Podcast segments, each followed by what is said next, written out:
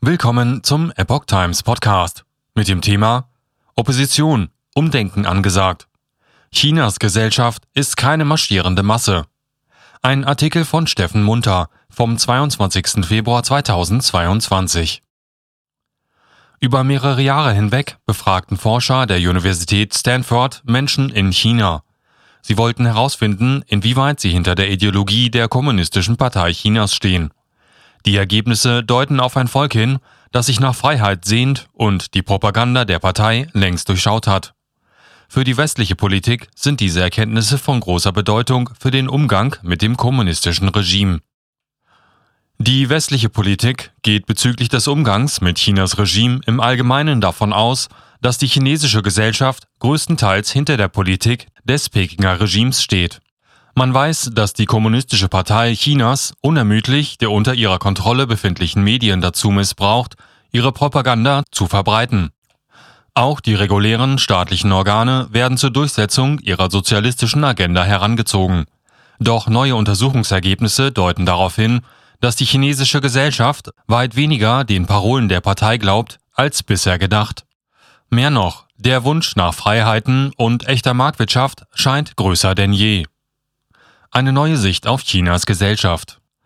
Zwei Professorinnen der amerikanischen Universität Stanford in Kalifornien widerlegten in jahrelanger Forschung zu Chinas Gesellschaft den roten Mythos, dass die Chinesen weitgehend von der Propagandamaschine der Kommunistischen Partei Chinas geprägt sind oder es nicht wagen würden, ihre unabhängigen Ansichten mit anderen zu teilen.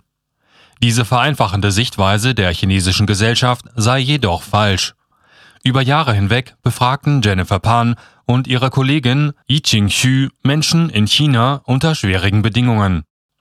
Pan und Xus Forschungen wurden in einer Zusammenarbeit zwischen dem Stanford Center on China's Economy and Institutions und der Washingtoner Denkfabrik Center for Strategic and International Studies CSIS mit dem Ziel verarbeitet, die Lücke zwischen quantitativer akademischer Spitzenforschung und der politischen Gemeinschaft Washingtons zu schließen, erklärt das CSIS im Vorspann eines umfangreichen Features zu den Forschungen der Stanford-Professorinnen.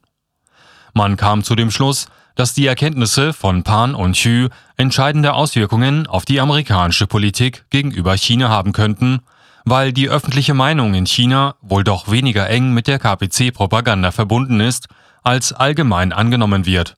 Wie CSIS herausstellte, konnte daher ein besseres Verständnis der Rolle der öffentlichen Meinung in China und der ideologischen Ansichten der Bevölkerung einen Einblick in einige Triebkräfte und Einschränkungen der chinesischen Politikgestaltung geben, vor allem was den Blick auf die Mittelschicht und die Unternehmer in China betrifft. Amerikanische Politiker gingen derzeit eher davon aus, dass Chinas Führer Xi Jinping und die KPC von der öffentlichen Meinung in China nicht herausgefordert würden, schreibt CSIS. Viele Studien zu China würden den Angaben nach davon ausgehen, dass die Unterstützung für das Regime und die Zufriedenheit relativ hoch seien, insbesondere in der Mittelschicht und bei den Unternehmen. Doch die Forschungen von Pan und Xu kamen zu anderen Ergebnissen. Führer Xi, Herrscher der Unterschicht, zwar hat die öffentliche Meinung in einer Diktatur wie China weniger Einfluss auf die Politikgestaltung wie etwa in Demokratien, jedoch verweist CSIS auf den Umstand, dass die Unterstützung der höheren Gesellschaftsschicht wichtig für das Überleben des Regimes sei. Auch sei die Stimme der Mittelschicht im Allgemeinen einflussreicher bei der Gestaltung der Politik als die der Bürger der Unterschicht. Xu und Pan hatten im Vergleich von Befragungen zwischen 2012 und 2019 herausgefunden, dass die kommunistische Ideologie in China über die Zeit hinweg stabil mit dem Einkommens- und Bildungsniveau zusammenhängt. Befragte mit höherem Einkommen und höherem Bildungsniveau vertraten demnach eher freiheitliche und marktfreundliche Ansichten als jene mit einem niedrigen Einkommen und niedrigerem Bildungsniveau. Auch die vom kommunistischen Regime angeheizte aggressive Form von chinesischem Nationalismus ist demnach eher in den niedrigen Gesellschaftsschichten vertreten. Die schweigende Mehrheit in Opposition.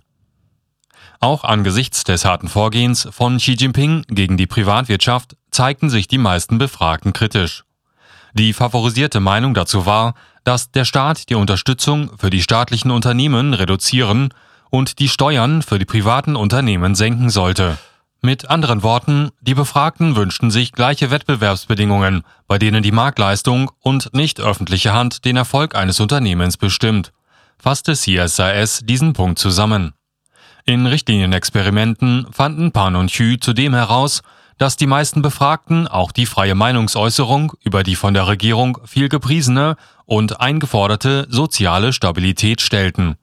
Viele glaubten sogar nicht mehr daran, dass solche Freiheiten die Stabilität zwangsläufig untergraben würden. Laut CSIS werfe diese Frage über die Popularität der aktuellen repressiven Politik auf. Bei all diesen Betrachtungen wird deutlich, dass Xi und seine Partei auf ihrem Weg bereits weite Teile der Bevölkerung verloren haben. Laut CSIS würden die Daten der Forscher darauf hindeuten, dass das Regime mit ausgeprägten ideologischen Ansichten in der Bevölkerung konfrontiert sei und die Parteilinie auf erheblichen, wenn auch leisen öffentlichen Widerstand stößt. Mittlerweile sei es eine schweigende Mehrheit, die sich Wirtschaftsreformen und politische Freiheiten erhofft. Schlechter Einfluss auf Chinas Studenten. Doch wie sieht es mit den zukünftigen höheren Gesellschaftsschichten Chinas aus, den heutigen Studenten? Statistiken nach studierten im Schuljahr 2019-20 über 370.000 chinesische Studenten in den USA. Um Näheres über die ideologische Beeinflussung chinesischer Studenten herauszufinden, führten Pan und Hü mehrere Umfragen in China und in den USA durch. Bei den Befragungen von chinesischen Studenten an drei führenden chinesischen Universitäten an den 60 US-Institutionen fanden die Forscher heraus, dass jene, die zum Studieren in die USA gegangen waren, im Durchschnitt politisch freier und marktfreundlicher eingestellt waren. Auch hingen sie dem chinesischen KP-Nationalismus weniger stark an. Bei den direkt im Einflussbereich der Partei befindlichen Studenten an Chinas Spitzenuniversitäten war dies eher umgekehrt. CSIS sieht darin einen Hinweis darauf, dass möglicherweise freier eingestellte chinesische Studenten lieber in den USA als in China studieren oder aber, dass sie von ihren Familien dazu ermutigt wurden, weil diese die Politik der KPC weniger unterstützen und ihren Kindern andere Perspektiven und Möglichkeiten bieten wollen. Allerdings gibt es bei den chinesischen Studenten in den USA auch ein Problem. Vermehrt wurden Vorwürfe bezüglich des Diebstahls von geistigen Eigentum laut.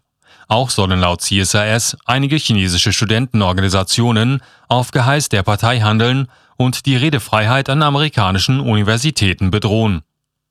In beiden Fällen, beim Studium in China und auch beim Studium in den USA, wurde deutlich, dass als ausschlaggebende Kraft für extreme Einstellungen oder Handlungen der negative Einfluss der kommunistischen Partei zugrunde liegt